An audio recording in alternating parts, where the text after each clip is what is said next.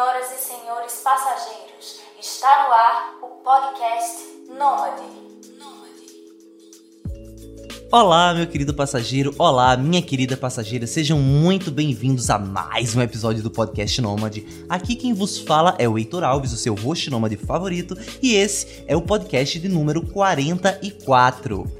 No podcast de número 44, nós vamos ter uma super entrevista com a Vanessa Lima. Ela é oceanógrafa e eu achei esse um podcast muito, muito, muito gostosinho de fazer porque foi um mundo totalmente novo que se abriu para mim, uma profissão totalmente nova e a gente discute muitas coisas desde exploração de topografia, relevos oceânicos para instalação de tubulações de petróleo, fibra óptica transatlântica até a borda da Terra plana e outras coisas mais. Então se você gosta, se você quer entender um pouco mais sobre essa profissão tão ímpar, tão diferenciada do que a maioria das outras profissões que já vieram aqui pro podcast Nômade, fica aqui comigo porque eu acredito que você vai se deliciar com esse episódio. Outra coisa muito interessante que aconteceu essa semana que se passou na quarta-feira, dia 11 de dezembro, nós batemos 8 mil players e 100 pessoas entraram no grupo do Telegram da audiência do podcast Nômade. Então, lembrar agora no iníciozinho do programa para você que quer se conectar com nômades de várias partes do mundo,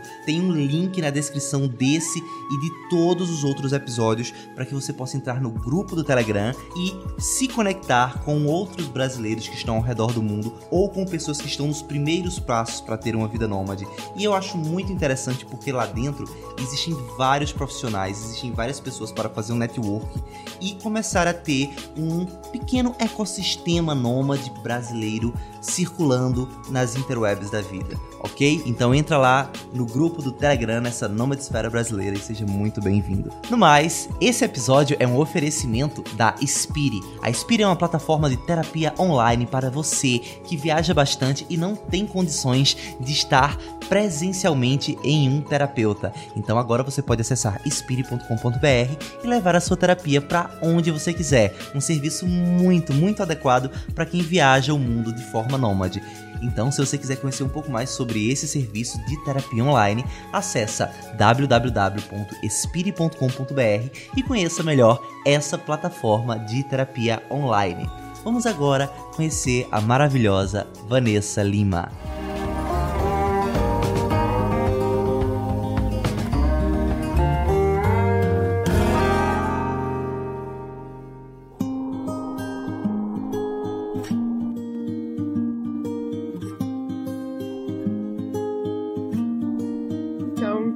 Queridas pessoas. é, sou Vanessa, eu sou nômade há um ano, trabalho embarcada há três anos, caí de paraquedas nessa vida e tô pagando a minha língua, porque exatamente há dois anos atrás, numa conversa com um amigo, eu falei para ele que eu nunca teria coragem de fazer isso. E agora eu tô aqui fazendo. Então, essa sou eu. They say home is the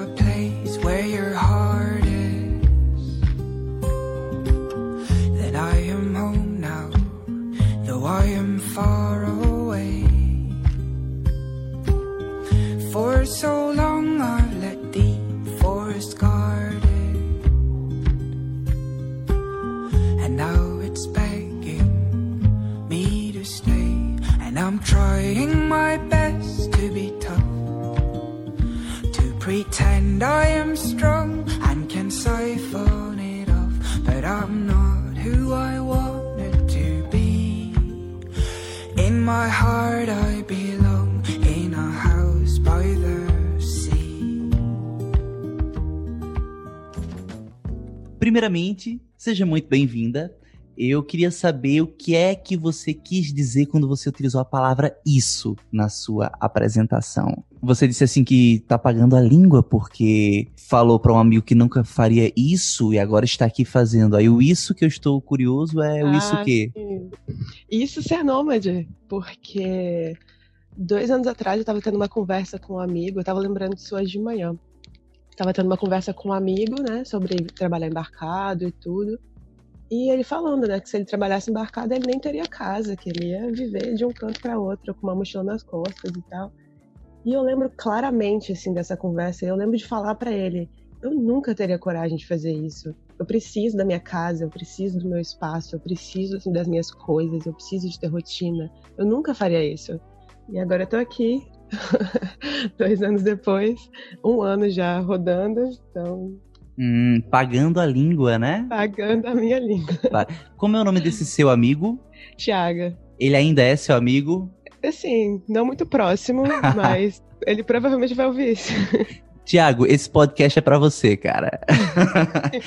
beleza, beleza. E agora eu vou começar realmente a o papo contigo. Seja muito bem-vinda, de fato, ao podcast Nômade. Eu fico muito feliz de estar me conectando com a oceanógrafa. É assim que se fala? Isso, oceanógrafa. Show de bola. Fala até devagar para as pessoas entenderem. Uhum. Bate-bola, jogo rápido. Essa coisa de ser nômade, nômade digital e tudo mais, é brega porque é brega ou é brega quando a gente começa a ser nômade e percebe que não era lá essas coisas todas? Menina. Eu acho que é brega por todas as por todas as coisas que as pessoas esperam e todas as coisas que as pessoas criam em cima disso, sabe? Então acho que é brega as expectativas que a gente tem. E depois a gente começa e a gente vê que não tem nada a ver. É, sabe o que é engraçado? Eu tô pensando aqui. O nome do podcast é Podcast Nômade. As pessoas que chegam até aqui, aleatoriamente, obviamente, elas chegam no Google e elas querem consumir conteúdo sobre nomadismo através da mídia podcast. Digitam lá Podcast Nômade, o SEO, joga logo o meu resultado como primeiro lugar. E do nada, a galera começa a escutar o episódio e como assim os caras estão deturpando o nomadismo digital e dizendo que isso é brega e tal? A verdade é que é meio, é um pouco brega assim, vai, vamos, vamos ser honestos. Não, é, porque, tipo, assim, eu sou nômade, eu não sou nômade digital, né, eu sou fajutinha nesse sentido, hum. mas é, quando eu ouvia sobre nômade digitais, tipo, há muitos anos atrás, eu esbarrei num ah, eu não lembro. Acho que era é, o casal do Hype, né? Se eu não me engano, que falava de nomes digitais, tipo, há uhum. cinco anos atrás. E eu lembro de ler aquilo e eu, eu tenho essa mesma. Eu tinha a mesma ideia é, breguinha, assim, né? De um casal numa praia lá na Tailândia, com um computador no colo. E, tipo assim, só curtindo a vida e trabalhando na frente da praia, sabe? Tipo. E eu imagino que seja a ideia que muita gente tem também, né? Uhum. Mas não era, não era a expectativa que eu tinha quando eu comecei, mas é a ideia breguinha já que as pessoas têm. De, tipo, uhum. ai, que delícia, vou trabalhar na praia.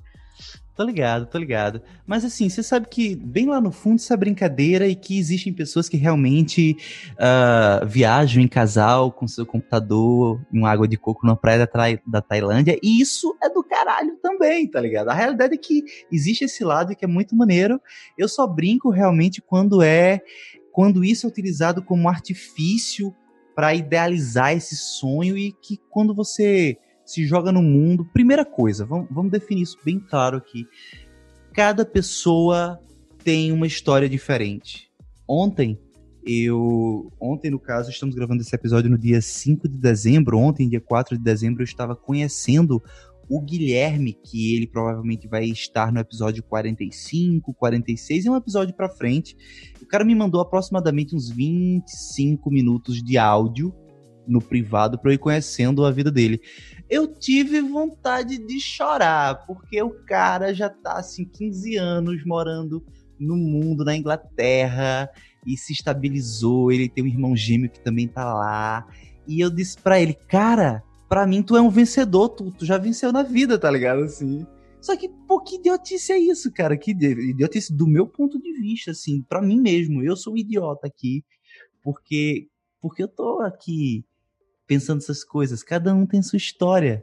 E aí, quando eu vejo gente uh, idealizando essa vida nômade na Tailândia com a água de coco e tudo mais, eu acho que tu tá. Uh, no caso, eu acho que essas pessoas estão superestimando o que é a vida nômade, sabe? E a tua vida nômade, vamos botar assim, né? Pessoa que tá pagando a língua, é diferente. Bem diferente, na verdade. Diferente de todas as outras entrevistas até aqui porque eu conheço, na sua grande maioria dos entrevistados, pessoas de marketing, nômades digitais propriamente ditos, freelancers, uh, publicitários, uh, tem uma galera também do trabalho voluntariado, um ou outro empresário, mas oceanógrafa eu nunca, nunca nem vi, assim, é tipo caviar, sabe? Então, tu começou na tua apresentação falando que você, que você trabalhava embarcada, embarcada, embarcada.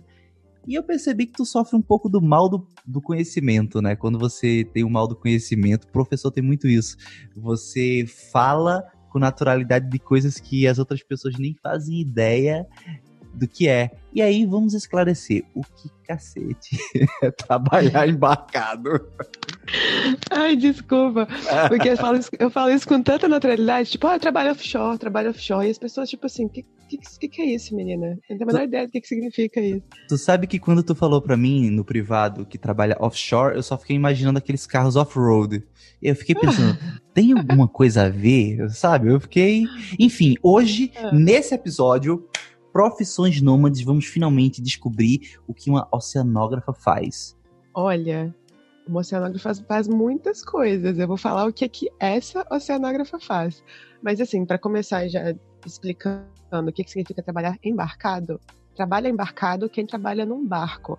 É, é, tipo basicamente isso. Então você vai ter uma gama gigantesca de profissões de pessoas que trabalham em barcos, trabalham embarcadas. Então você vai ter tanto gente que trabalha em cruzeiro, com, sei lá, fazendo festa, ou trabalhando em restaurante, ou uma série de coisas que tem em cruzeiro que eu não sei porque eu nunca fui no cruzeiro. E tem pessoas que trabalham em barcos é, dentro dessa área, ou que a gente chama de offshore, né, que é a área de engenharia é, para quem trabalha, tipo, engenharia oceânica, né? Então, você vai ter gente que trabalha com extração de petróleo, você vai ter gente que trabalha com transbordo, você vai ter gente que trabalha com projetos de engenharia especificamente, que, que são os, os, que eu trabalho, você vai ter gente que trabalha em cargueiro, que atravessa o oceano levando um monte de coisa. Então, todo mundo que trabalha num barco é um embarcado. E eu sou uma das embarcadas. Hum, no caso, vou fazer uma pergunta idiota agora. Todo mundo fala, assim, todo mundo não. As pessoas costumam dizer que não existe pergunta idiota. Pergunta idiota é aquela que não é falada, mas eu tenho certeza que a que eu vou falar agora é idiota mesmo. É, no caso, quem trabalha num barco é embarcado. Quem trabalha numa plataforma é emplataformado? É embarcado também. Olha aí, olha aí. É verdade. Obrigada por ter me lembrado disso. Pessoas que trabalham em plataforma também são embarcadas. Eu vou, eu vou ter que mudar a minha definição agora. Eu escrevi essa palavra aqui até para não gaguejar. Emplataformado em plataformada. Horrorosa. Faria, faria sentido, né? Mas não, pessoas que trabalham em plataformas também são pessoas embarcadas. Beleza. E aí, no caso, quando a gente tava conversando, eu, eu tava conversando privado com a Vanessa aqui, pessoal, no, dois dias antes da gente gravar esse podcast, e eu até comentei com ela assim, nossa, vai ser muito legal, uma pessoa que trabalha é, que é um oceanógrafo e tal, trabalha nos oceanos e tudo mais, e é um especialista em óleo e não sei o que, ela, opa, puxou minha orelha e disse, olha, eu não entendo nada dessa questão, dessa crise do óleo que invadiu as praias do Nordeste, não sei o que, e agora eu tô deixando aqui claro para todo mundo, não é, você não é essa pessoa. Não. É porque, assim, também no curso de oceanografia, a gente estuda praticamente todas as áreas, né? Estuda química, estuda física, estuda biologia, estuda geologia. Só que você passa superficialmente por tudo, porque é um, o oceano é um campo de, tra de trabalho, de estudo, que é muito vasto. Não tem condição de eu saber tudo sobre tudo. Então, assim, por mais que eu tenha, sei lá, na faculdade aprendido como identificar plâncton e identificar peixe e não sei o quê, hoje em dia eu não lembro de mais nada, porque eu saí da faculdade, comecei a trabalhar na área de geologia e fiquei na geologia e estou sempre na geologia. Então, assim, tem várias coisas que eu não sei. Sabe, tipo, trabalhando na área hoje do, do mercado de óleo e gás, eu consigo dar uns pitacos, assim, sobre o que está acontecendo uh, lá no Nordeste, imaginando de onde viria essa fonte, assim, mas também eu não sou especialista em nada, então, tipo, uhum. sou especialista no que eu faço. Então, eu consigo dar pitaco, mas eu não dou, não dou tem uma diferença muito grande entre pitaco e parecer técnico. Eu dou pitaco. Entendi. No caso, é, geologia, correto? Dentro de geologia marítima, seria isso? Assim, tipo, tu estuda o relevo subaquático. Eu tô, tô me esforçando para trazer palavras técnicas. Não sei se tu tá percebendo. Tá bom, eu tô percebendo.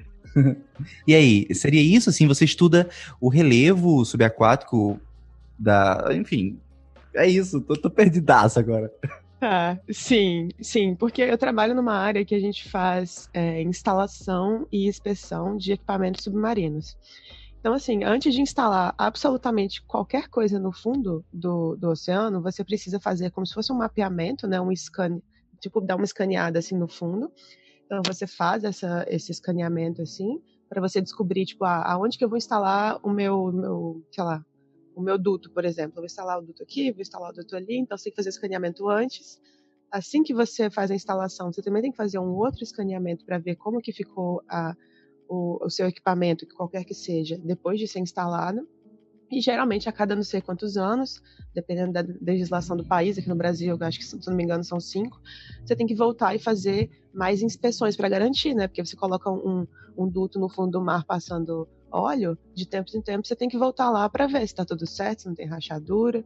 E aí você faz escaneamentos com vários equipamentos diferentes, né? Inclusive com vídeo também.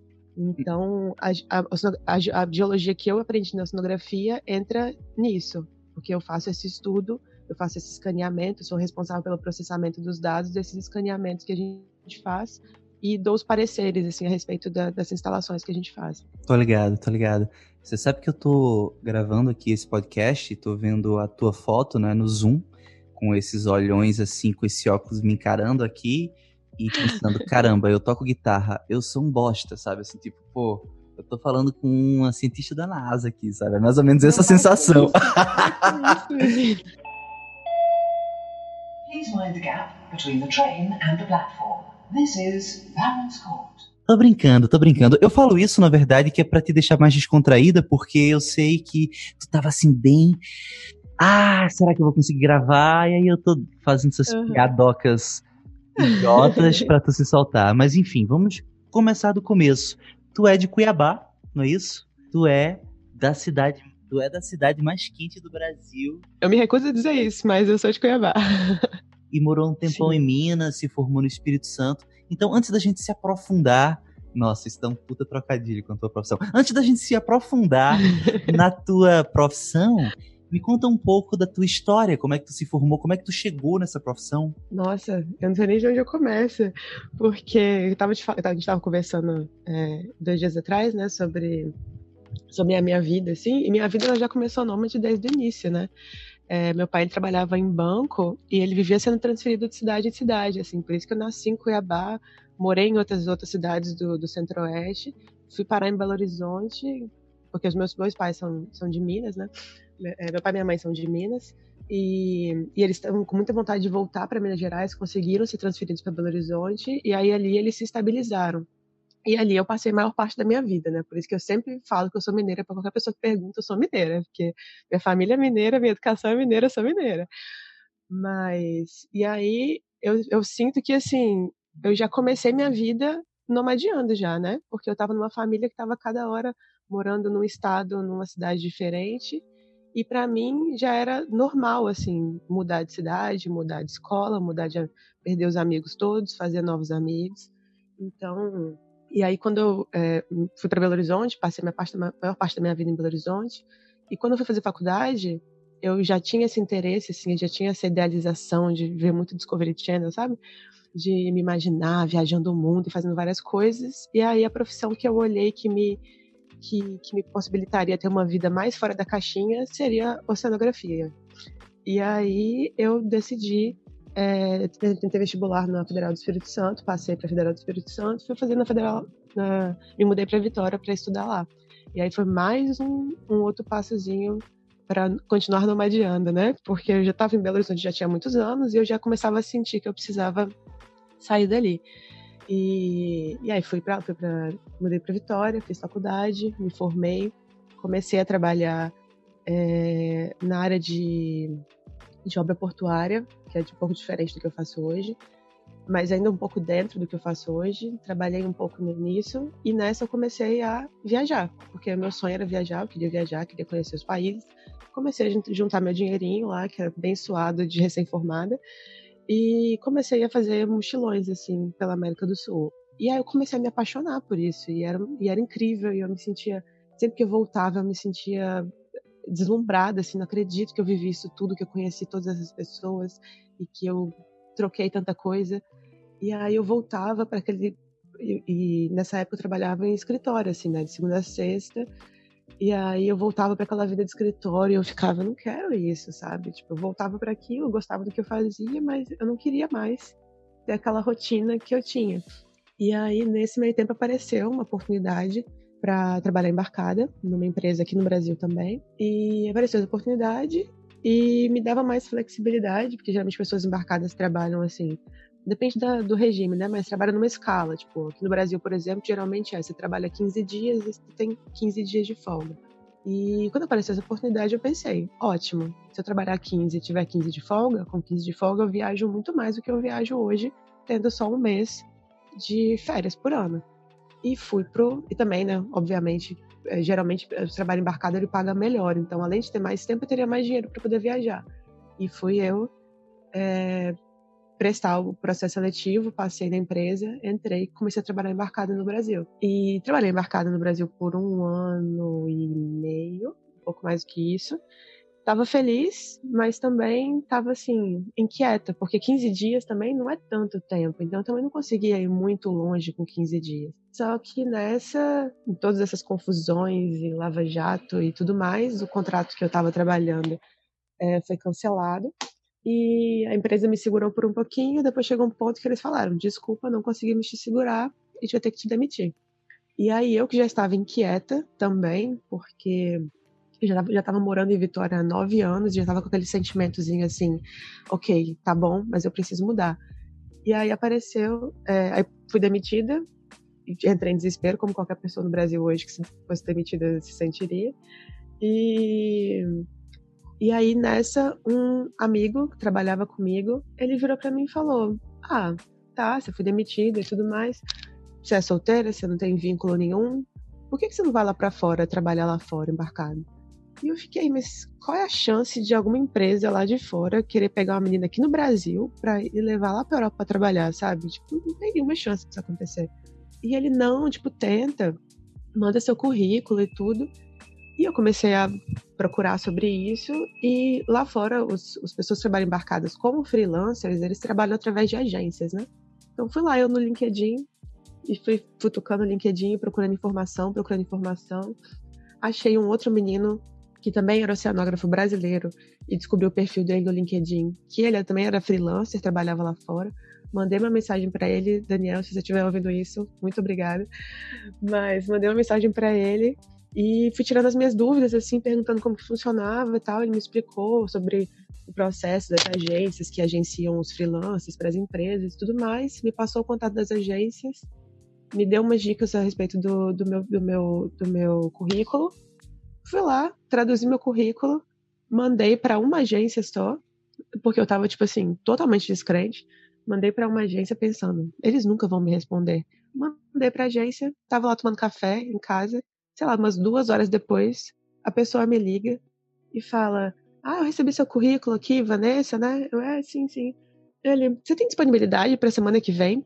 Aí eu falei, tipo, você tá falando sério? Ele falou, sim, a gente tem um trabalho na Inglaterra semana que vem, você tem disponibilidade? E eu fiquei, caralho, porque eu nunca imaginei que seria assim, com essa rapidez ou com essa facilidade, né? E, e não tinha disponibilidade, porque para embarcar lá fora tem alguns cursos de segurança específicos, assim, que eu não, que eu não tinha, precisei fazer. E fiz, depois entrei em contato com essa agência de novo, eles me agenciaram um outro trabalho também na Inglaterra, e aí eu fui ano passado pela primeira vez, em setembro, e desde então não parei mais. Então eu tô só fazendo esses freelas pela Europa inteira fora. Uhum.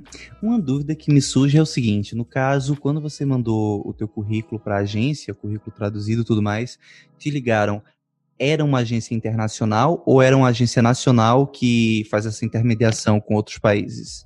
Não, todas as agências que eu trabalho são, são internacionais. Geralmente ou elas são inglesas ou são da Holanda, mas geralmente da Inglaterra. Uhum. Como é que é a experiência de trabalhar com uma profissão assim tão técnica, tão específica e ainda trabalhar em outra língua assim? Eu falo porque para mim são dois mundos novos. Uhum.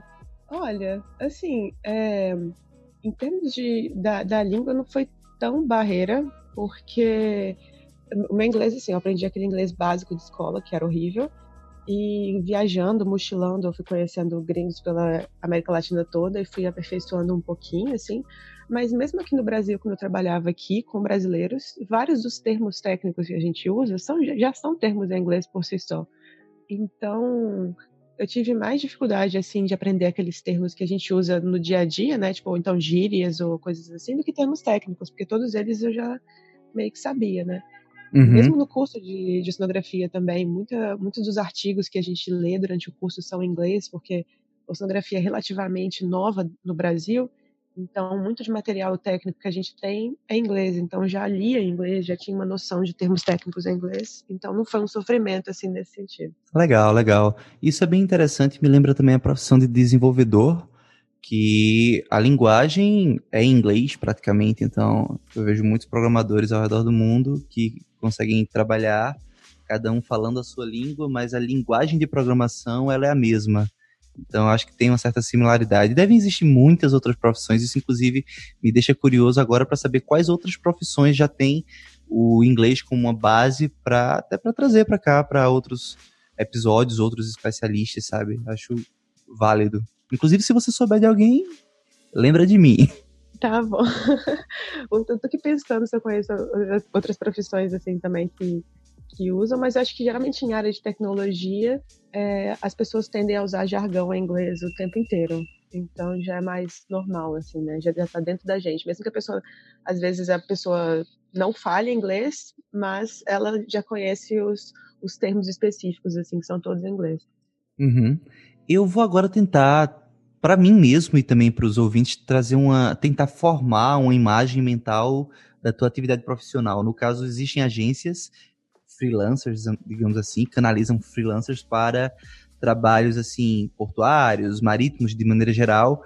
E no teu caso específico, tu estuda o relevo oceânico para que as pessoas, as empreitadas, elas possam é, colocar tubulações de uma forma que o, o, próprio relevo não danifique a operação. E aí, é tubulações assim de petróleo, cabeamento de internet? Qual, qual é o tipo de, de empresa que a tua profissão auxilia? Então, é, geralmente são empresas de engenharia. Eu não trabalho para as empresas que fazem especificamente instalação, uh, fazem extração de petróleo, extração de gás, essas petroleiras, assim, não trabalho para petroleiras.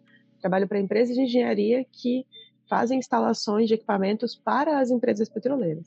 Então, assim, absolutamente qualquer coisa que é instalada, no, que é colocada no fundo do, do mar, tem que ser feito os estudos que, que, eu, que eu faço. Então, sim, tubulação, o equipamento de extração, ou cabo de internet, fibra ótica, qualquer coisa. Já, já, já trabalhei com, com. Geralmente o que eu trabalho é mais sempre óleo e gás, mas já trabalhei com instalação de, de cabo elétrico no fundo do mar, assim, cruzando o oceano de um país para o outro estava instalando um cabo elétrico. Então, já trabalhei também com. Ah, eu não lembro o termo em português para wind farm, que é tipo tipo campo eólico, né? Uhum. De, de, aquelas turbinas eólicas assim, só que tem vários lá na, na, Inglaterra que são no mar, são instalados no mar. Então você tem no meio do mar um monte de turbina eólica assim, e você também tem que estudar para poder fazer a instalação disso, estudar para poder fazer o cabeamento para levar a energia da, da turbina para a Terra. Então, qualquer coisa que se instale no fundo do mar, que você precisa de fazer um estudo prévio para isso. E aí nisso eu eu me insiro. Legal, legal. Eu tô agora curioso aqui, tu falou das wind farms, no caso no mar. Primeiro, deve ter muita corrente de vento, né, assim, para movimentar as turbinas eólicas. E aí existem plataformas com com hélices assim que ficam no meio do mar e o cabeamento vai por baixo para transferir a eletricidade gerada. É esse tipo de coisa assim ou eu tô num filme de ficção científica? Não, é isso mesmo. Não é exatamente uma plataforma, mas pensa na mesma turbina que você vê, assim, às vezes pelo Nordeste, em alguns lugares tem aquelas, aquela parece aquele catavento imenso, né? Uhum. catavento super alto, você tem aquilo ali, só que no meio do oceano. Você tem um campo de vários cataventos assim no meio do oceano. Já achei. Já tô aqui procurando no, no Google tá Imagens. É, já achei. Que negócio bizarro, cara. Que incrível. Olha. É lindo, né? É lindo, é lindo. Inclusive, é lindo. pessoal, vão agora na internet, vão no Google e colocam aí, coloquem aí Wind Farms Oceanos. Vocês vão encontrar umas coisinhas muito bonitas. İstanbul kart satın alabilirsiniz. Ó, deixa eu te perguntar. E aí, no caso, o teu trabalho é muito mais ficar no barco, uh, devem uhum. existir ferramentas eh, sonar, sonares, coisas do tipo que vão fazer a mensuração do relevo e tu basicamente fica analisando aquilo ali. Ou tem algum trabalho assim mais pesado, mergulho, coisas mais esportes radicais, vamos botar assim. É, assim, é, sobre mergulho eu não sei. Eu sei que ainda é usado para algumas coisas, mas hoje em dia, pelo menos todas as empresas que eu já passei, a gente não utiliza mergulho, assim, é, é inseguro, não tem porquê, e para algumas coisas não tem necessidade, né? Então, pro tipo de trabalho que eu faço, não tem nenhuma necessidade de você colocar uma pessoa para mergulhar e fazer isso. Então, a gente utiliza um robozinho, que é muito bonitinho também, se você quiser pesquisar, que chama ROV. É, e esse robozinho, ele desce, ele é controlado por pessoas que a gente chama de piloto de ROV, que fica dentro do barco, eles controlam esse robô. Esse robô desce, e esse robô, ele é carregado de vários sensores, assim. Então, ele tem vários sensores que coletam dados, ele tem câmeras, e esse robô desce e ele vai é, é, passando na região que a gente quer fazer o estudo e vai coletando os dados dessa região. Então, assim, dentro do barco você tem os pilotos de ROV que são responsáveis por controlar esse, esse robô e ficam lá com as câmeras observando o que, que ele está fazendo. Você tem o é, aí dentro da coleta de dados, né, você vai ter os online surveyors, que são as pessoas que estão lá, ao mesmo tempo que, ele tá, que, que o robozinho está passando lá, eles estão com, com, com softwares abertos, checando os dados que estão sendo coletados e checando se está tudo certo, se está tudo rodando perfeitamente. E você tem que aí já é a minha função, que são os offline surveyors, que recebem os dados, depois que esses dados são coletados, eu recebo os dados, faço uma análise de qualidade para ver se eles estão de acordo, e faço o processamento, é, emito alguns, alguns produtos, aí tem o KC Reporter, que é a pessoa que trabalha comigo, que faz os relatórios, ele recebe os dados que eu processo e faz os relatórios, então, você tem toda uma cadeia de pessoas trabalhando assim dentro do barco em função disso. Legal, legal. Eu estou vendo aqui o ROV, né? Remotely Operated Underwater Vehicle. Veículo submarino operado remotamente. Eu adoro, eu adoro quando eu estou entrevistando pessoas no podcast. Feito foi com o pessoal do Roca no Mundo, na África. E eu estou uhum. escutando em paralelo com o Google Imagens, com o Google Maps, saca? Pois é, e teu podcast aqui, teu episódio está sendo muito bom, assim, para mim mesmo, porque é uma área totalmente nova para mim. Uh, é, é, um tipo de trabalho que enjoa, que satura? Como é que é uh, o exercício mesmo da profissão? Assim, sendo muito honesta, eu gosto muito. Eu sou muito sortuda, porque tem uma galera que trabalha comigo que eles sofrem, assim, de estar embarcado, sabe?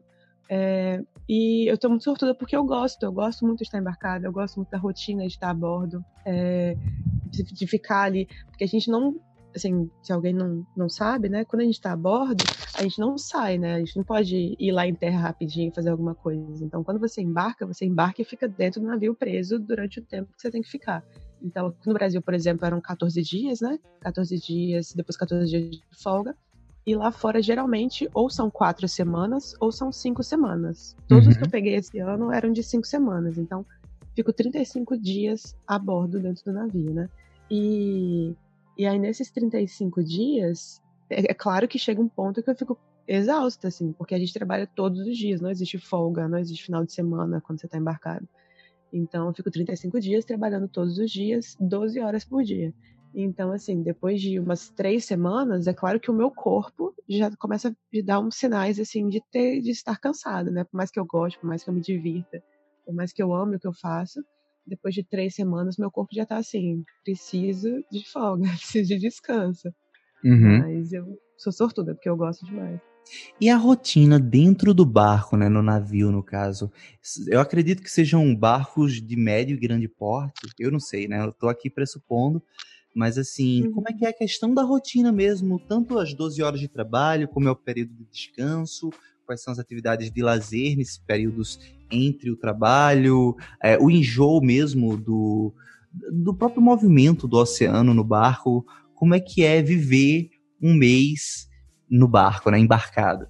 Eu ia dizer, eu ia uhum. dizer mas Tá bom, tá, tá, bom, tá bom. A parte, a parte assim, para descontrair, já foi, tu já tá aí uhum. fluindo muito bem. tá certo. Então, é, o, sim, os barcos geralmente são de médio porte, assim, né? É, médio não grande, eu não diria grande, porque tem navios muito maiores, mas eu diria de médio porte. E ele tem toda a estrutura para acomodar as pessoas durante esse ano, esse mês, assim, né? Então, a gente tem um refeitório, então todas as refeições são feitas no refeitório, café da manhã, almoço, janta, lanches, tudo tem um refeitório. Você tem os escritórios, que dentro do navio os escritórios são iguais a qualquer escritório de qualquer lugar do mundo, então um monte de cadeira, computador, tudo normal. É, geralmente a gente tem uma academia a bordo também, né, para as pessoas darem uma desestressada também, então sempre tem uma academia a bordo. Algumas embarcações que são um pouquinho mais mais é, é, moderninhas, assim, às vezes elas têm sauna. Então, já peguei embarcação com sauna. Algumas têm sala de jogos com ping-pong, com videogame, com alguma coisa assim. Algum, já peguei uma embarcação que tinha que tinha piscina, mas foi só uma também, não é muito comum. Algumas têm sala de música. Então, a última que, por exemplo, que eu embarquei na Turquia tinha tinha uma sala com, com vários instrumentos. Então, você tinha bateria, você tinha guitarra, você tinha baixo, você tinha um monte de instrumentos numa sala, assim, onde a galera ia lá para tocar e desestressar. Mas a rotina são das 24 horas do meu dia, 12 eu trabalho, então as outras 12 é a minha, minha folguinha, é meu descanso, assim. Então, geralmente eu tento, eu tento fazer algum exercício, então eu vou na academia ou eu faço yoga no meu quarto. É, às vezes eu, sa eu saio fico jogando com os meninos na, na, na, sala de jogos, jogo videogame, alguma coisa assim. Mas quanto mais o, o embarque vai avançando, depois de duas, três semanas, o cansaço está tão grande que chega um ponto que eu não consigo mais fazer nada. Eu saio do, saio do, do escritório, janto, vou direto para a cama, acordo e vou direto trabalhar. Assim. No final, quando o cansaço começa a bater, eu já perco a energia de fazer as coisas. É interessante. Mas... Ah, desculpa. Desculpa, pode falar. Não, eu ia dizer assim, é interessante porque eles te sugam mesmo, né? Você vê assim, uma rotina de 12 horas e 12 horas de descanso, depois tu já volta para ali, tu tá um mês embarcada, digamos assim, você tem que ser o mais aproveitada possível, né? Sim, sim. Assim, honestamente eu não sei porque é, tem essa diferença, por exemplo, aqui no Brasil que se faz duas semanas, lá fora que se faz quatro ou cinco, uhum. eu não sei. Mas eu particularmente prefiro fazer quatro ou cinco semanas do que fazer duas. Porque também, quando eu fazia é, duas aqui no Brasil, duas semanas desembarcada passa muito rápido também. Você desembarcou, você demorou uma semana ali para descansar, depois você tem mais uma semana para resolver algumas coisas, fazer algumas coisas e já passou. Então, por mais que cinco semanas seja bastante coisa e você saia bem cansada, cinco semanas completamente de folga, porque quando eu desço do barco, eu tô 100% de folga não recebo uma ligação de trabalho, ninguém lembra que eu existo. Então são, é como se eu tivesse de férias, assim, são cinco semanas completamente livre para fazer o que eu quiser. Praticamente tu trabalha, então, 60% do ano e folga 40% dele. Seria algo mais ou menos assim? É. Já, pra mim é mais 50-50 mesmo. 50-50, né? É. Mas é porque eu sou, eu sou freelancer, né? Então eu posso escolher se eu quero ou não trabalhar. Geralmente, uhum. se, a empresa, se a pessoa tra trabalha fixa numa empresa, ela não tem muita chance de escolha. Então, assim, se no meio da folga dela a empresa fala, putz, apareceu um trabalho não sei aonde, você tem que ir. Ela tem que ir? Ela vai receber mais por isso? Vai, mas ela tem que ir. Uhum. E como, como freelancer eu posso escolher. Então, assim, se eu desembarcar hoje e por qualquer motivo que seja, eu quero fazer dois meses de folga e não um mês de folga, eu posso fazer. Legal, legal. Então, é. E no caso, tu falou agora há pouco de um navio na Turquia, né? Um trabalho na Turquia. E as agências em geral é tudo no inglês mesmo, assim, tipo, o próprio pessoal que está embarcado tem várias nacionalidades, mas o que flui, independente do navio que tu esteja, independente de qual parte do mundo que tu esteja, a língua para essa profissão de fato é o inglês, tanto a termos técnicos, em termos técnicos, quanto no próprio relacionamento com colaboradores, com outros colaboradores. Seria assim? Sim, sim. Todos os navios se falam inglês. Legal. Mesmo, mesmo em navios, por exemplo, eu trabalhei para uma empresa esse ano que é uma empresa holandesa.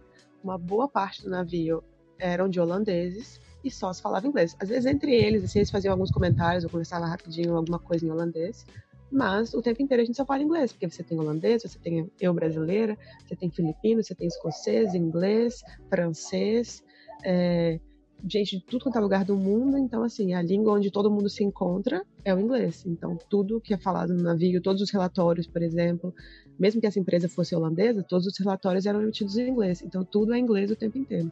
Que legal, que legal. Pedimos a sua atenção aos procedimentos de segurança que apresentaremos a seguir.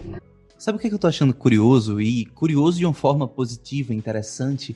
É, agora já adentrando dentro da temática nômade, né? Voltando para isso, na verdade, que muitas pessoas elas decidem ser nômades para poder experienciar a possibilidade de exercer trabalhos remotos, porque muitas vezes elas não querem estar presas a um determinado local, a uma determinada cidade. Então elas se veem tendo que tomar esse caminho para poder monetizar a sua vida ao passo em que conhecem o mundo, exploram o mundo. E o teu trabalho ele tem essa natureza peculiar, porque o teu frila te acompanha literalmente, sabe? Enquanto muitas pessoas estão viajando pelo mundo e pegam frilas de forma remota, tu vai até o local do frila para exercer esse frila de forma presencial. E é muito legal assim, porque eu acredito que o, as empreitadas que tu pega, os contratantes que tu pega, financi, financiam a tua locomoção. É, e aí tu acaba podendo aproveitar períodos até nos próprios locais para onde o teu trabalho te leva, né? Assim, tu vai com o vento. Sim, sim. Esse ano, por exemplo, eu acabei escolhendo os países mais, mais baseado aonde eu estava trabalhando já. Então, eu passei muito tempo trabalhando no Mar Báltico esse ano, né? Num projeto lá. Então, eu já aproveitei, já estou aqui mesmo, então já conheci Noruega, Finlândia, Suécia, toda aquela região ali do Báltico. É, aí eu consegui um trabalho depois ali no, no, Mar Negro, que é perto da Turquia, e aí eu já aproveitei que já estava ali e fui para a Armênia, fui para a Geórgia. Então, assim, eu fui meio que me baseando aonde eu já estava por ali mesmo. Só que é isso, aonde eu estou na minha folga é completamente independente do meu trabalho.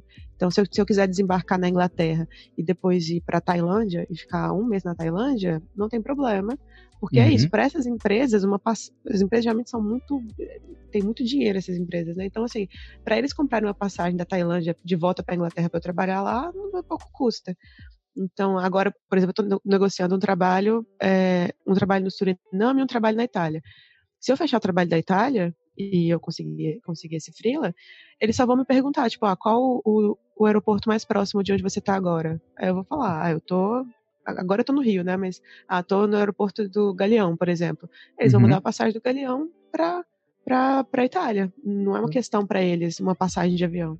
Legal, legal. Era isso que eu ia te perguntar, inclusive, sobre essa questão das passagens para tu ir até os locais de trabalho, tipo da, da ida faz muito sentido, de fato, você. Qual é o aeroporto que você está mais próximo para você ir até lá, se dirigir até lá e pegar o avião até o local. Mas e a passagem da volta? Obrigatoriamente eles pagam o retorno? Você diz para onde você quer retornar? Ou eles te pagam isso em dinheiro no sentido de te vira mulher, vai, a gente uhum. te trouxe, agora tu vai embora. Como é que funciona? A volta, Não. né? Eles sempre pagam a passagem de volta, assim, para pessoas não nômades, as pessoas geralmente têm um aeroporto sempre fixo, né? É, uhum. Para mim, enquanto freelancer também, né? É, até então, eu não tive esse problema com as empresas. Eu geralmente falava, sabe, eu desembarcava na Finlândia, eu falava, pô, eu quero ir para a Espanha. Você pode comprar passagem para Espanha? E geralmente eles eles compravam. Eu nunca tive esse problema com eles, mas também porque o, sempre que eu me cadastro e, e vou para e vou para trabalhar numa empresa, o meu cadastro, o meu endereço de referência é brasileiro, né? Porque sim, sim. peguei o endereço dos meus pais, coloquei lá e o endereço de referência é brasileiro. Então é como se eu estivesse falando, ao invés de você me mandar para o Brasil, você pode me mandar para Espanha? É sim. claro que é mais barato para eles. Então geralmente eu procuro algumas passagens assim, ou algum, algum país, algum lugar que seria mais barato do que voltar para o Brasil. E aí eu faço essa proposta: olha, ao invés de você me mandar para o Brasil, você pode me mandar para Espanha, você pode me mandar para a Armênia, você pode me mandar para a Turquia, sei lá. Uhum. E, e, geralmente, não, até então, eu não tive nenhum problema. Mas também porque eu sou freelancer. Eu sei que para pessoas que são fixas na empresa, geralmente, você trabalha para aquela empresa, só para aquela empresa, carteira assinada, é, eu sei que geralmente eles pedem que você tenha um lugar fixo. Como freelancer, eles não têm essa exigência comigo. Que legal, que legal. No Nordeste, a gente diria que isso foi a junção da fome com a vontade de comer. A vontade de comer. uhum. Pois é, que massa, velho. Eu acho muito interessante porque realmente a gente tá vivendo um momento de globalização. Eu citei no episódio anterior, inclusive, a questão do, do advento, né, do avanço da internet 5G, que vai trazer muitos avanços para os trabalhos, para a vida das pessoas. E a gente está cada vez mais inserido em um mundo que é possível ser nômade, trabalhar de forma remota e tal, mas no meio disso tudo ter o privilégio de exercer um trabalho como o teu, assim, sabe? Eu, no meu caso, ter o privilégio de me conectar com uma pessoa, assim, que tem um trabalho tão diferenciado, tão importante e tão nerd também, sabe? É, é muito maneiro, assim, porque, caramba, tu conhece o mundo inteiro, literalmente, e principalmente experiências que praticamente todos os nômades não, não vivenciam, né? Porque a maioria dos nômades é aquele esquema Airbnb, sabe? Junk food de rua, ou sei lá. Tem um esqueminha meio padronizado, né, para esses nômades do século 21. Mas tu é diferenciada, né? Assim, tipo, quais foram os locais mais inusitados que tu foi? Quais foram os locais assim mais estranhos que tu foi? Porque, por exemplo, vamos lá. Ah, fui pra Geórgia. A maioria das pessoas que vão pra Geórgia vão pra capital, por exemplo. E tu deve ter ido pra, um, pra puta que pariu da baixa da égua do canto mais estranho da Geórgia para fazer um, sabe, um trabalho, ou não. Geralmente você fica situada mais em capitais. Isso eu falo no período de trabalho. Eu acredito que no período que você não está trabalhando, você aproveita para ser, digamos assim, uma nômade mais convencional e explorar os restaurantes e praças e locais. Mas no trabalho mesmo, assim, quais foram os pontos mais que tu nunca imaginou sequer que existiam no planeta? Menina, então, assim, no trabalho, quando eu tô, eu tô no bar, né? Então, eu, eu a minha, minha pira esse ano foi de tipo assim, nossa, antes de morrer eu quero trabalhar em todos os mares existentes do planeta, sabe? Então eu tô no momento agora cortando os mares. Ah, trabalhei no Mar do Norte, trabalhei no, no Atlântico, trabalhei no Báltico, trabalhei no Mediterrâneo, trabalhei no Mar Negro. Então, assim, e, mas dentro do barco, geralmente, a gente não tá, sei lá, tipo, num, num, num, geralmente a gente não tem águas internacionais também, né? Então não é num lugar específico, assim, num, numa região específica e tal. Hum, faz sentido. Que Faz sentido, no é. final das contas é tudo água. É sabe? tudo água. Assim, para mim, é. enquanto oceanógrafa, faz bastante diferença. Assim, se você só olhar lá para fora, é só água, 360 é só água. Para mim, enquanto oceanógrafa, é incrível, porque a gente estuda, por exemplo, é, como se comportam massas de água e como salinidade e densidade são diferentes em oceanos diferentes. E hoje eu vejo isso na prática, porque eu estou trabalhando no Mar do Norte, depois eu venho para o Mar Negro, que é outra salinidade, outra profundidade, outra dinâmica. Depois eu vou para outro mar, que é outra dinâmica. Então, assim, para mim eu estou mudando constantemente. Para mim, enquanto oceanógrafo, faz diferença para caramba. Para quem só olha lá fora, é água 360, mas para mim é muita diferença. Que maneiro, eu, cara. Que maneiro. Eu acho que, eu acho que o que eu fiquei mais, assim, pilhada de, de, de embarcar foi o Mar do Norte, porque para quem ou trabalho embarcado, ou, ou procura nas internets, assim, que você vai procurar vídeos sobre o Mar do Norte. Você vai ver ondas gigantes, que é um mar uhum. super revolto e tudo mais. Então tinha muito essa pilha, assim, de desbravar, sabe? Ah, eu quero ir no Mar do Norte, quero ver, não sei o quê. Então, para mim foi muito incrível. Mas, uhum. pros leigos, é só água. Deixa eu te perguntar. É, o Mar do Norte que tu fala é o mesmo, é o equivalente ao Mar Ártico? Não, o Ártico é mais em cima. O Mar do hum. Norte está entre a Inglaterra e a Noruega. Legal, legal. Eu falo isso. Mar do Norte. Eu falo isso porque o meu filme favorito, assim, desde sempre, é aquele filme do Ben Stiller, A Vida Secreta de Walter Mitty. Eu já assisti uhum. fácil esse filme mais de 10 vezes e tem um momento em que o personagem, o protagonista, o Walter, ele tá entre a Groenlândia, Islândia, por ali, e ele entra num barco de pesca, sabe? E é esse mar revolto que tu fala, mas eu não sei se é o Mar do Norte ou se é o Mar Ártico, eu não sou especialista nisso, não. Não, ali é o Ártico. Entre a é Groenlândia, ali a Islândia, ali é o Ártico. Já Legal. entrei nele, mas na praia. Na, na, praia? Mas não na água, né? Assim, só na, nas rochas. Até porque esse, eu acredito que esse tipo de, de praia desses mares, assim, eles são mais rochosos, né? Não é aquela areia branca, né? Não, então, eu fui em uma, uma praia que era areia branquinha. Lá no norte da Noruega tem uma, um conjunto de ilhas que chama Lofoten. E, e aí eu fui nessa. Eu, quando eu tava pela Noruega, eu fui lá, fui lá no norte. E aí tem uma. Nessas ilhas tem uma praia que é branquinha, areia branquinha, assim. Nossa, é muito parecido com o Fernando de Noronha, inclusive. Uhum. Se você uhum. for olhar assim, né? É, então, areia branquinha, eu tava lá na praia, tava um frio da desgraça. E, e eu com com, com blusa de frio e tudo. Aí eu olhei e falei, gente, eu tô de frente pro mar Ártico, eu tenho que entrar. É uma questão assim de, de honra, sabe? Enquanto oceanógrafo, eu tenho que botar o meu corpinho nesse mar. Aí tirei casaco, tirei tudo e entrei na água. Olha, eu vou te dizer um negócio assim. Uh, Foda-se, eu não entrava, não.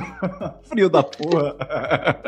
eu, eu tava no Mar Negro, né, na época que eu tava na Bulgária, e assim, era final de primavera, início de verão, e eu não tive coragem de entrar. Eu via, eu via a gringolada toda entrando ali, dizendo assim, meu, vocês são tudo maluco.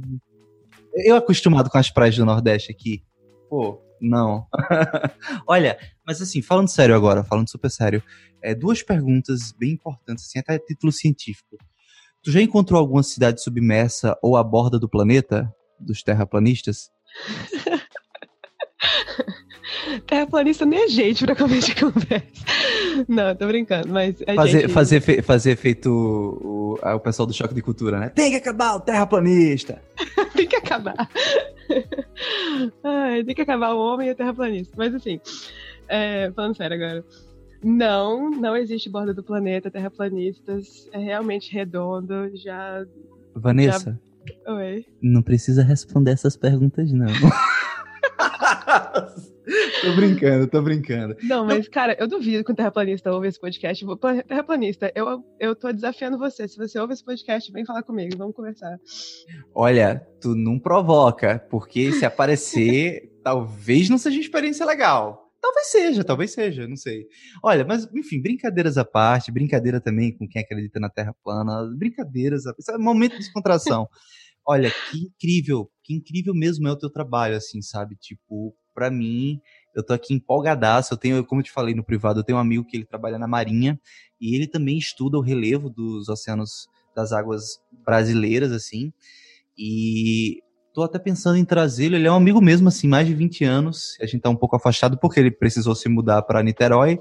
Mas eu estou curioso em continuar esse papo tanto contigo no quesito profissional, quanto com ele num quesito mais militarizado, né? Ele que é, vem de uma família de militares e, e ele é militar, mas ao mesmo tempo ele é aquele militar ah, nem tanto assim, sabe?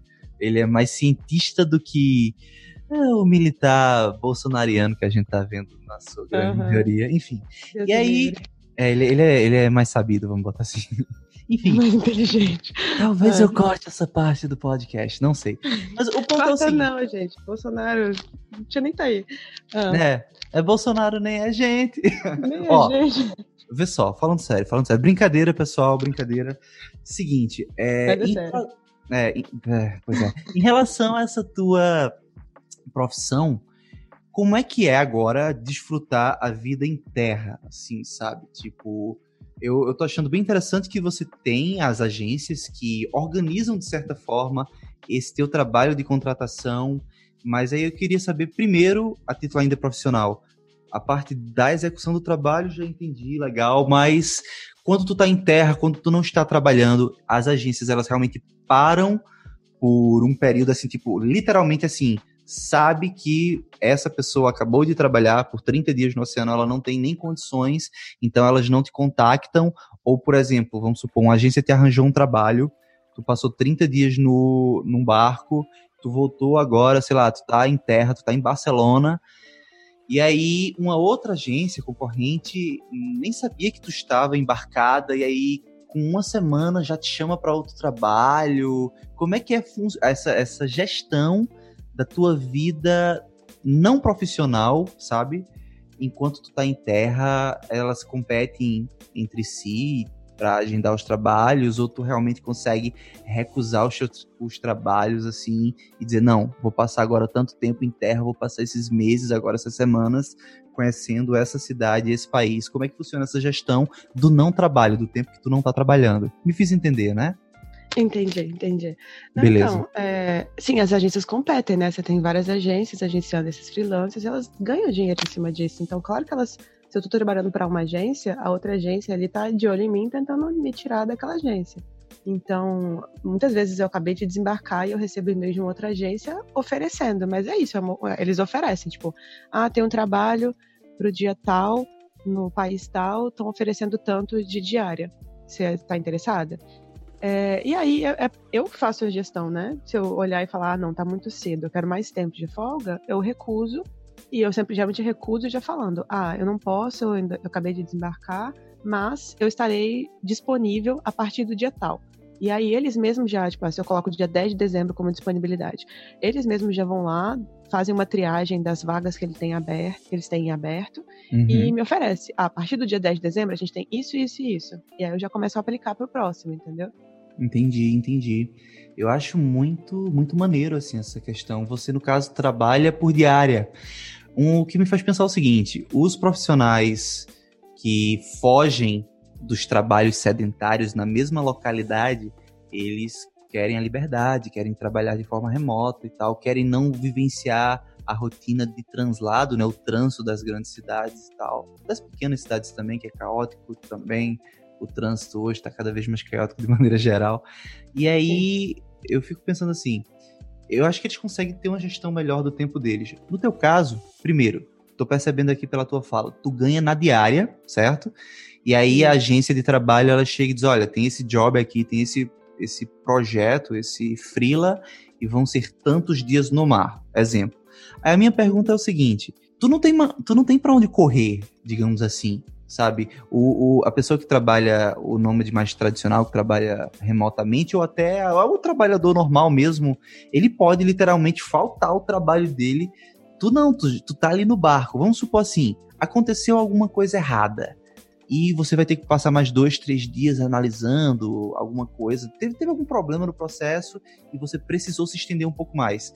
Eu tô aqui já agoniado, porque é um trabalho, de certa forma, um pouco claustrofóbico, né? Você fica enclausurada no mar, naquele barco. Obrigatoriamente, bateu os dias que a agência te mandou do contrato, eles te mandam para terra ou existe a possibilidade de você ficar presa no navio por mais alguns dias? E como é o psicológico em relação a isso? Nossa, então, é, o que, assim, a possibilidade de ficar presa a mais, que é a única que não dá para fugir, é porque geralmente para embarcar e desembarcar do navio, a gente vai por helicóptero, né? Tem um helicóptero que pega a gente em terra e leva a gente para o navio. O navio tá lá no meio do, do oceano, isolado, o helicóptero que leva. Acontece às vezes, por exemplo, de no momento do desembarque, ainda mais se for inverno, de tá com mau tempo, o helicóptero não consegue pousar, tá com muito vento ou qualquer coisa do tipo. Então, assim, às vezes atrasa, tipo, um, dois dias, é, ou até, às vezes até mais, por causa do, do, que o helicóptero não consegue pousar por causa de mau tempo, por exemplo. Esse eu não tenho como fugir, tipo, é parte da profissão, eu tenho que lidar com isso é, extensões no tempo que eu tô embarcada, tipo assim, sei lá, igual, por exemplo, esse último trabalho que eu fiz, é, quando já tava chegando perto da, da data de eu desembarcar, é, eles tiveram alguns problemas, iam ter que estender um pouquinho mais para finalizar o projeto e ia estender mais três semanas. Eles me ofereceram e perguntaram: você tem interesse em estender é, mais três semanas, porque tem muito freelancer também que fica naquela aquela pilha de fazer dinheiro, fazer dinheiro, fazer dinheiro, e tem, eu conheço gente que, que fica embarcado oito, oito semanas, nove semanas direto, né? Então, eles me, oferecem. Quando é uma extensão, assim, de tipo, não é tipo um ou dois dias que, que estendeu por causa de algum problema, por causa de mau tempo, alguma coisa, mas uma extensão real do trabalho, de mais de uma semana, geralmente eles me oferecem. Você tem interesse? Você quer fazer? E como freelancer, eu posso falar, não, não tenho. Então, esse, esse último, por exemplo, eu falei, não, não, não tenho interesse em ficar mais três semanas. Teve, uhum. um que eu peguei na, teve um que eu peguei na Inglaterra que eles tiveram um problema e me pediram para estender uma semana, é, ao invés de fazer cinco, fazer seis, fazer uma semana a mais para ajudar eles resolverem o problema eu tava gostando, eu tava, o barco era massa, a equipe era interessante, eu queria ajudar a equipe também, porque eu me apeguei à equipe, né? Então, para ajudar a equipe, eu falei, não, eu estendo uma semana, não tem problema. Então, é uma, uma escolha minha, estender ou não, eu não sou obrigada a nada. Legal, legal.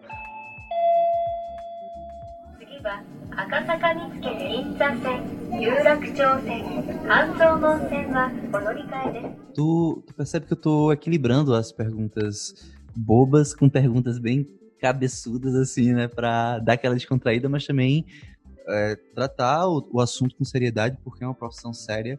Inclusive, eu já adianto, essa provavelmente é a minha última pergunta. É uma profissão uhum. séria. Então, me lembrei agora do Jô Soares, né? Quando o Jô Soares dizia, ah, vou acabar aqui a entrevista, que ele instigava a plateia a dizer, ah. pois bem, a tua profissão. Parece que parece que eu tô num bar conversando com você. Sério? Tá Como assim? Uhum, tá não, que tá bom assim, tô só de boa aqui de frente pra janela, trocando ideia com uma pessoa. Não parece que eu tô numa entrevista, alguma coisa do tipo. Pô, que legal. Não, mas essa, esse é o propósito. Eu tava, eu, como eu te falei, eu gravei uma entrevista uma hora e meia antes de começarmos essa. Eu, enfim, com a Deb Corrano. Ah, e. Deb. Pois é, a Deb, ela vai furar a fila. Tu ia ser o episódio 43, ela furou, furou, né? A galera já que tá ouvindo isso aqui já tá vendo que tu é o episódio 44. Fica à vontade, Deb, pode, pode. Maravilhosa essa mulher. A Deb, pode, a Deb tu deixa, né? Não, pois com é. certeza. A última pergunta é o seguinte: a tua profissão, ela é uma profissão séria. Eu, pelo menos, imagino que seja, e você não tem nem o que discordar. Seguinte, é, como é que tu faz para fugir? Porque é aquela coisa. Existem profissões, por exemplo, por exemplo, eu tô aqui com, com podcast Nômade. É um trabalho que semanalmente eu preciso ter um engajamento, uma, uma força de vontade para manter semanalmente isso, sabe? E tu até se abriu no privado comigo, que era uma coisa que tu até admira, que talvez tu não tenha essa resiliência de manter semanalmente episódios e tal, ou conteúdo, seja ele Instagram, blog, YouTube, o que seja. E aí eu, eu fico pensando, se em algum momento, e de vez em quando, inclusive, isso acontece, assim, dizer, porra, não tô com vontade de gravar nenhum episódio essa semana, não. Não vou fazer. E eu tomar essa decisão, o mundo não vai morrer. Mas o mundo não vai acabar, né? As pessoas não vão morrer. Mas, assim, o teu trabalho, eu acredito que erros vão trazer consequências sérias, sabe? Seja numa má infraestrutura que foi instalada, num prejuízo milionário para uma empreiteira, coisas do tipo. Então, teu trabalho ele tem um grau de seriedade muito grande. O que que tu faz para abstrair isso e se desconectar desse trabalho? Ou seja, ligar o botão de, ok, não estou mais trabalhando, sabe? Que que tu... Isso é uma pergunta assim, bem pessoal, aí já não é mais uma pergunta de cunho profissional, não. É mais assim, tô querendo stalkear a vida de Vanessa mesmo, sabe? Uhum.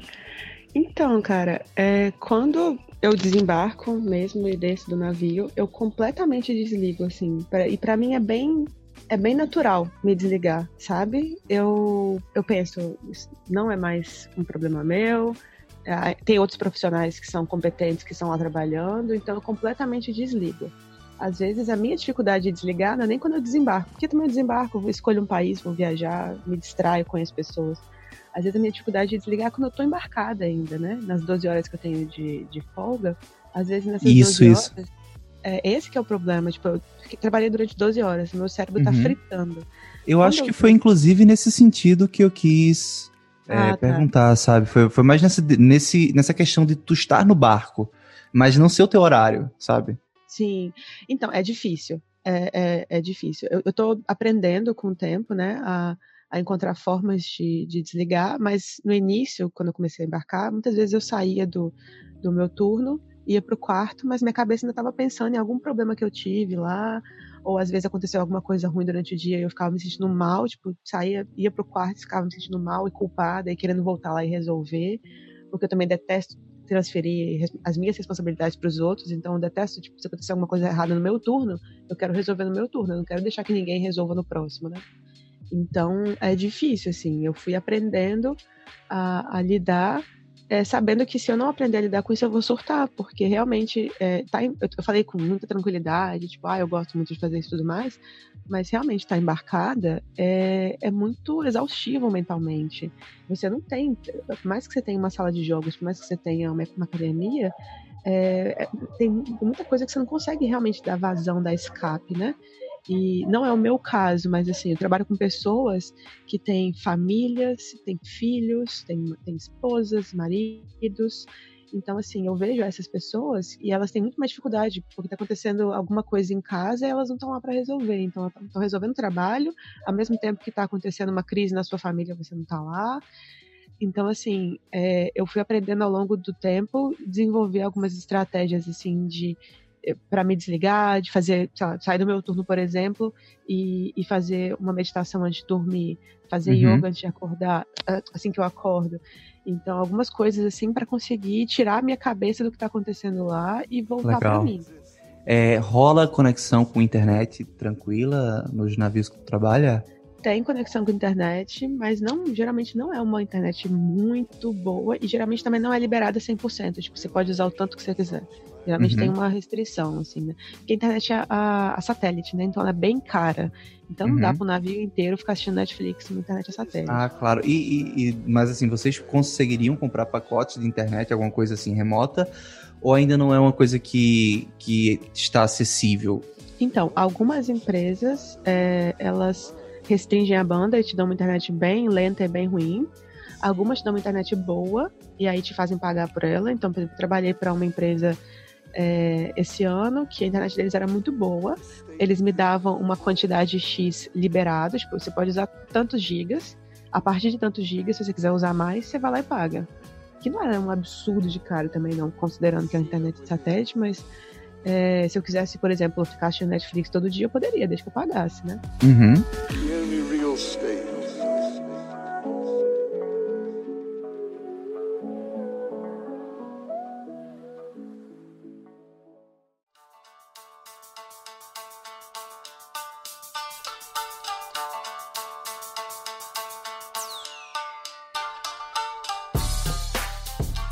Legal. Legal, Vanessa. Então agora eu estou emitindo aqui a ordem de pagamento. Daqui a 30 minutos no teu WhatsApp tá chegando o boleto de 5 mil reais na entrevista que tu acabou de me dar. brincadeira, brincadeira. Que você vai pagar, né? Oh, olha, saca só. Muito obrigado pela tua atenção. Eu te agradeço por, por você ter parado um pouquinho e me dado esse carinho aí, que foi muito legal, assim, pra minha semana como eu te falei no privado, falando até pros, pros ouvintes, assim, porque o meu podcast não tem regras, eu, eu improviso tudo. Eu até fazia pauta, mas hoje em dia eu vou de improviso, eu sou um maluco. Ah, gosto, gosto sim, tá certo.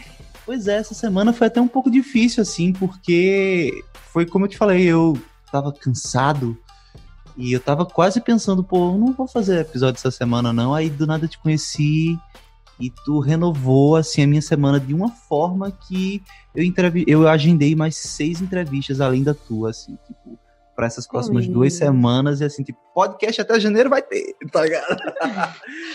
que delícia.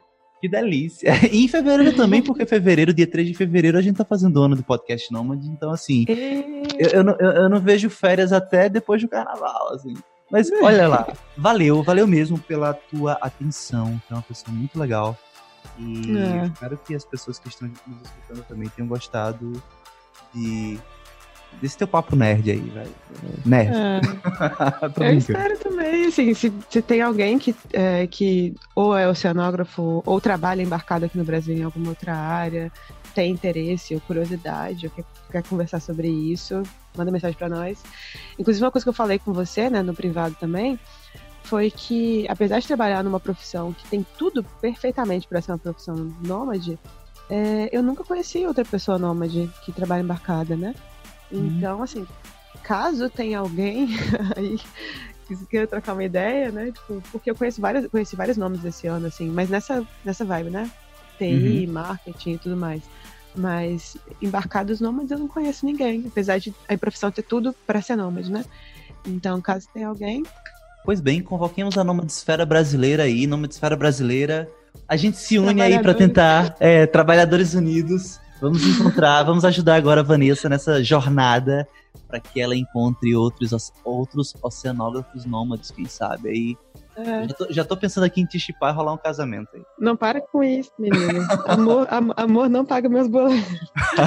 Valeu, muito obrigado de fato por isso. Foi muito bom para mim como pessoa e acredito que para a audiência também foi um puta episódio, tenho certeza. Ai, obrigada. Obrigada demais.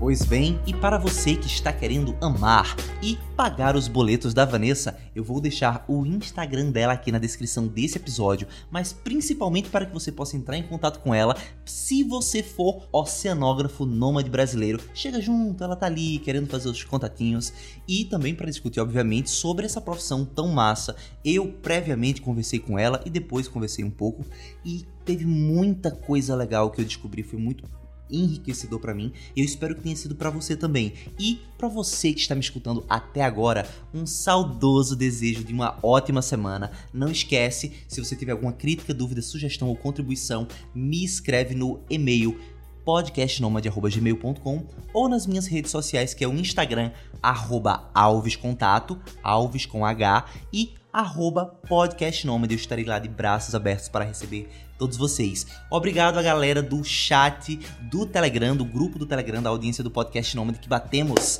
100 pessoas essa semana. Eu esperava isso lá para janeiro e já foi assim. Fiquei muito feliz de ver o grupo crescendo. Obrigado também para as pessoas que de vez em quando chegam ali no Telegram, dão uma sugestão, chegam também no Instagram, comentam, compartilham. Eu fico muito feliz de ver essa galera toda reunida e lembrar para finalizar o programa bem que esse episódio é um oferecimento da Spire, uma plataforma de terapia online. Então, se você está aí com alguma questão e não sabe como resolver, não guarda isso só para você. Ó, dica: dinheiro a gente pode trabalhar e fazer mais. Dinheiro em tese é infinito, agora tempo não. Então, não fica perdendo tempo focando em um problema que só te distrai, enquanto tu poderia estar tá focando toda a tua energia para te fazer mais feliz, para tu ser mais produtivo, para tu conhecer o mundo, mas tu tá ali, ó, travado, com medo, acessa spire.com.br e bota para fora, bota para fora, conversa com um terapeuta de qualquer lugar e esclarece essas coisas que nublam e que te travam de prosseguir, tá bom?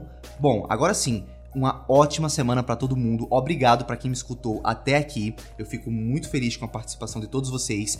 Entrem no Telegram, me chamem no Instagram. Se quiser também, me escrevam no e-mail. E é isso aí. Valeu, tchau.